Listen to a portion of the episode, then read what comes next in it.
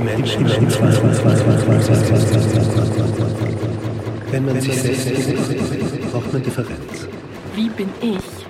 Kann man eigentlich nur als Frage stellen, wie bin ich anders als etwas anderes? Wie bin ich als Mensch anders als ein Tier? Wie bin ich als Mensch anders als Menschen in anderen Gesellschaften? Oder? Wie sind wir als Menschen heute anders, als wir früher waren? Das machen wir alles deswegen, weil wir uns selbst verstehen wollen. Das ist eine Suche nach etwas, was uns heute fehlt.